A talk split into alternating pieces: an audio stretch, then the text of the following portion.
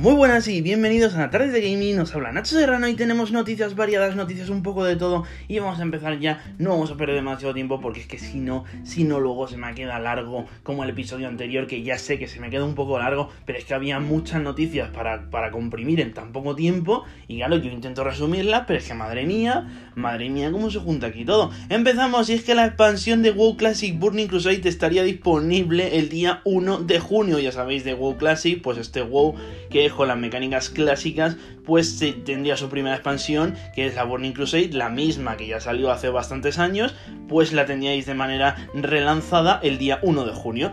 Redman Frondea se recibirán mejoras para la nueva generación el día 13 de mayo, algo que es muy buena noticia ya que el 13 de mayo Redman Front se incorpora a Xbox Game Pass. O sea, ¿qué más quieres? ¿Qué más quieres? Te lo están dando todo. Te dan el Redman Front y encima te lo mejoran. Y también el Redman Front hace unos meses lo regalaron con el PlayStation Plus. O sea, si no lo tienes, si no lo tienes es porque no has estado atento, ¿eh? Hoy llega Baldur's Gate Dark Alliance a eh, PlayStation 4, Xbox One y Nintendo Switch. También se estrena hoy Resident Evil 8 Village, este, este famoso juego de survival horror que está muy esperado y que es la secuela de su antecesor Resident Evil 7. Seguimos y es que Metro Exodus Complete Edition llegaría el 18 de junio mejorado para la nueva generación, pues no, no hay mucho más que decir. 18 de junio, Metro Exodus. Sony registra el título de Sunset Overdrive, el famoso exclusivo de Xbox One que salió con su salida, que ahora parece pasa a pertenecer a Sony. No se sabe si para una secuela o para algún tipo de remaster que aterrizaría en la consola de la franquicia japonesa. Sony cierra un acuerdo con la empresa de Discord para 2022 implementar el famoso chat de voz en la plataforma de PlayStation 4 y PlayStation 5. No sabemos si este chat sustituiría de manera nativa al chat que ya hay en PlayStation Network o si se implementaría como una aplicación aparte a uso y disfrute pues de todo el que quiera disfrutar de ella voluntariamente. Como ya hicieron por lo de Microsoft con Skype. Seguimos y es que el 25 de mayo llega a consolas y PC el RPG de Biomutant y se nos ha mostrado un gameplay muy completo que deja ver varias zonas del mapa que pintan muy colorido, muy llamativo, muy bonito y la verdad es que me ha sorprendido muy gratamente. También se ve el combate en varias de sus variantes de pues de a distancia y melee los combos, las esquivas y todo esto que está súper guapo, las habilidades, la creación de personajes y el crafteo de armas y distancia de armas a distancia y a melee, perdonad. Tony Hawk Pro Skater 1 y 2 se lanzaría en Nintendo Switch el 25 de junio. Seguimos el sucesor de Left 4 Dead llamado Back for Blood muestra su sistema de selección de cartas que modificaría las partidas al estilo de Titanfall. Nuevo gameplay presenta Diablo Immortal para móviles y aseguran que llegaría en 2021 para todo el mundo sin excepción. Esperemos que Diablo Immortal desde luego esté a la altura, sabemos que es free to play y esperemos que sea muy épico y que no tenga ningún retraso.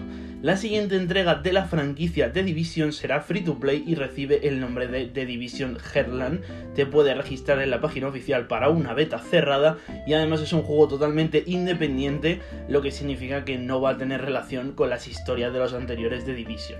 Se filtra durante unos instantes la predescarga del exclusivo Psychonaut 2 y esto da a entender que su lanzamiento es inminente. Pues en la store de Xbox pues ha filtrado ahí la descarga con las imágenes y se ha dicho pues que se, les ha colado y está preparado para lanzarse dentro de muy poquito tiempo, así que los que tengan ganas de ver Psychonauts 2 pues ya sabéis que va a estar dentro de poco y que además estará disponible de manera eh, de lanzamiento en el Xbox Game Pass. Nuevas noticias apuntan que el videojuego de Stalker 2 tendría una exclusividad temporal de 3 meses en Xbox, aunque no se ha confirmado una versión de PlayStation 5 por el momento, así que habrá que esperar al último trimestre de 2021, que es cuando tiene lugar el lanzamiento del juego. Star Wars Jedi Fallen Order se une gratis al catálogo de Google Stadia por el día de Star Wars. Seguimos, y es que el nuevo Fable utilizaría el motor gráfico de Forza Horizon 4, que es una muy buena noticia porque Forza Horizon 4 se ve brutal. Y es que Horizon Forbidden West confirma su lanzamiento a finales de 2021 y saldría en PlayStation 4 y PlayStation 5.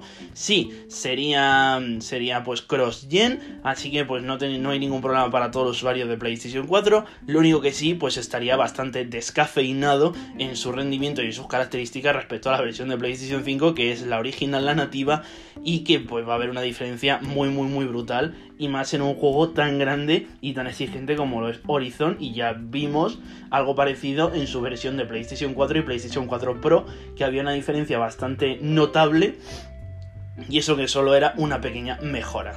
Jump Force Neo y Street of Rage llegan este mes al catálogo de PlayStation Now. Estos son los títulos que llegarían este mes al catálogo de Xbox Game Pass.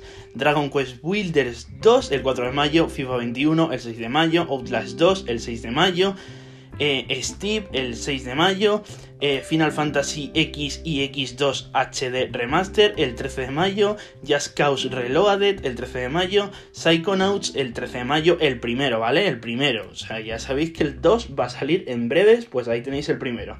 Red Dead Online el 13 de mayo y Redman Front de Ases, al cual hemos mencionado antes que se mejoraba para la nueva generación, el 13 de mayo. Sony patenta una tecnología de IA que adapta la dificultad de los enemigos a la habilidad del jugador. Pues una muy buena propuesta, muy interesante.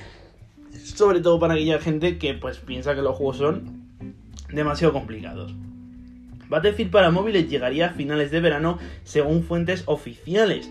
La verdad es que, pues bueno, suena interesante, pero bueno, a mí no me gusta demasiado jugar en teléfonos móviles y me interesa más la noticia que viene ahora. Y es que Battlefield 6 tendrá nuevos modos de juego y presume pues de tener baterías muy grandes y eh, de tener esos nuevos modos de juego que hacen que tengas momentos de esos que solo ocurren en Battlefield, así lo ha dicho el estudio de Electronic Arts. Returnal lo está petando y es que llega lleva el formato físico, se agotó en muchas tiendas, aunque bueno, eh, no es poca la gente que dicen que es demasiado exigente, así que tened esto en cuenta a la hora de comprarlo, pues que el juego es complicado, es exigente y pues que, os va a pedir, os va a pedir ahí... Os va a pedir temita y os va a pedir habilidad. Además el juego no cuenta con puntos de control, por lo tanto, sabed, sabed que si mueres tienes que empezar el principio y solo se conservan los cambios permanentes como las mejoras de las armas, etcétera, ¿vale? Y cuando cambias de zona, eso sí, pues desbloqueas atajos para poder saltarte la zona que ya has completado con el boss que ya has derrotado. Y así puedes pues pasar de esa zona, pues si desbloqueas el nivel 2, cuando mueres empiezas otra vez desde el principio, pero puedes llegar al nivel 2 mediante un atajo, ¿vale? No pasa nada, pero bueno, más que nada tenemos informados, que sepáis que lo está petando, que es un exclusivo que está reventándolo en ventas. Y no mucho más que decir, muchas gracias por escucharme. Eh, no olvidéis pasaros por mis redes sociales, seguirme, visitar mi canal de Twitch de vez en cuando, dadme ahí un buen follow y también visitar mi canal de YouTube como Tardes de Gaming. Muchas gracias por estar aquí. Nos vemos la semana que viene con más noticias interesantes. Adiós.